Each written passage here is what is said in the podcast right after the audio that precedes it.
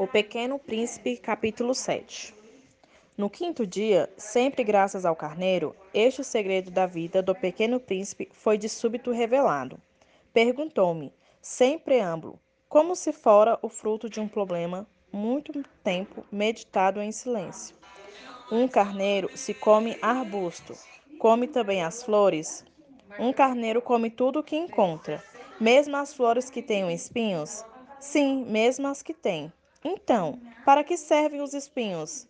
Eu não sabia, estava ocupadíssimo naquele instante, tentando desatarrachar do motor um parafuso muito apertado. Minha pane começava a parecer des... demasiado grave, e em breve já não teria água para beber. Para que servem os espinhos? O príncipezinho jamais renunciava a uma pergunta, depois que a tivesse feito mas eu estava irritado com o parafuso e respondi qualquer coisa.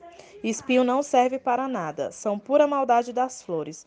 Oh, mas após um silêncio, ele me disse com uma espécie de rancor: Não acredito. As flores são fracas, ingênuas, defendem-se como pode. Elas se julgam terríveis com seus espinhos. Não respondi. Naquele instante, eu pensava: se esse parafuso ainda resiste, vou fazê-lo saltar o martelo. O príncipezinho per perturbou-me de novo as reflexões. E tu pensas então que as flores? Ora, eu não penso nada. Eu respondi qualquer coisa. Eu só me ocupo com coisas sérias. Ele olhou-me estupefato. Coisas sérias. Via-me martelo em punho, dedo sujo de graxa, curvado sobre um feio objeto. Tu falas como as pessoas grandes. Senti um pouco de vergonha. Mas ele acrescentou, implacável: Tu confundes todas as coisas, mistura tudo. Estava realmente muito irritado. Sacudia ao vento cabelos de ouro. Eu conheço uma, uma planta, um planeta, onde há um sujeito vermelho, quase roxo. Nunca cheirou uma flor, nunca olhou uma estrela. Nunca amou ninguém, nunca fez outra coisa senão somas. É um homem sério. Eu sou um homem sério. E isso se faz inchar-se de orgulho, mas ele não é um homem, é um cogumelo. Um quê? Um cogumelo. O príncipezinho estava agora pálido de cólera.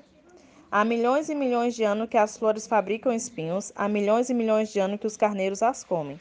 Apesar de tudo. E não será sério procurar compreender por que perdem tanto tempo fabricando espinhos inúteis? Não terá importância a guerra dos carneiros e das flores? Não será mais importante que as contas do tal sujeito?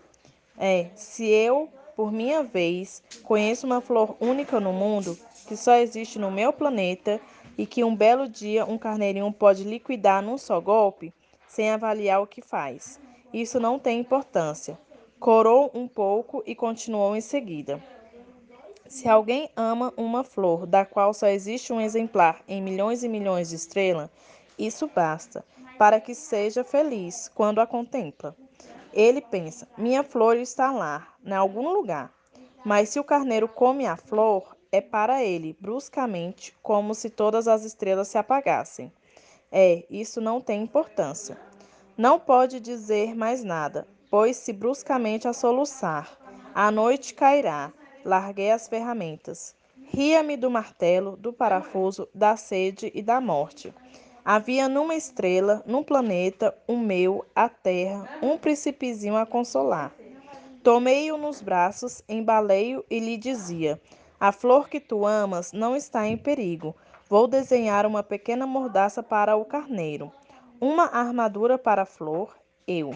Eu não sabia o que dizer. Sentia-me desajeitado. Não sabia como atingi-lo, onde encontrá-lo.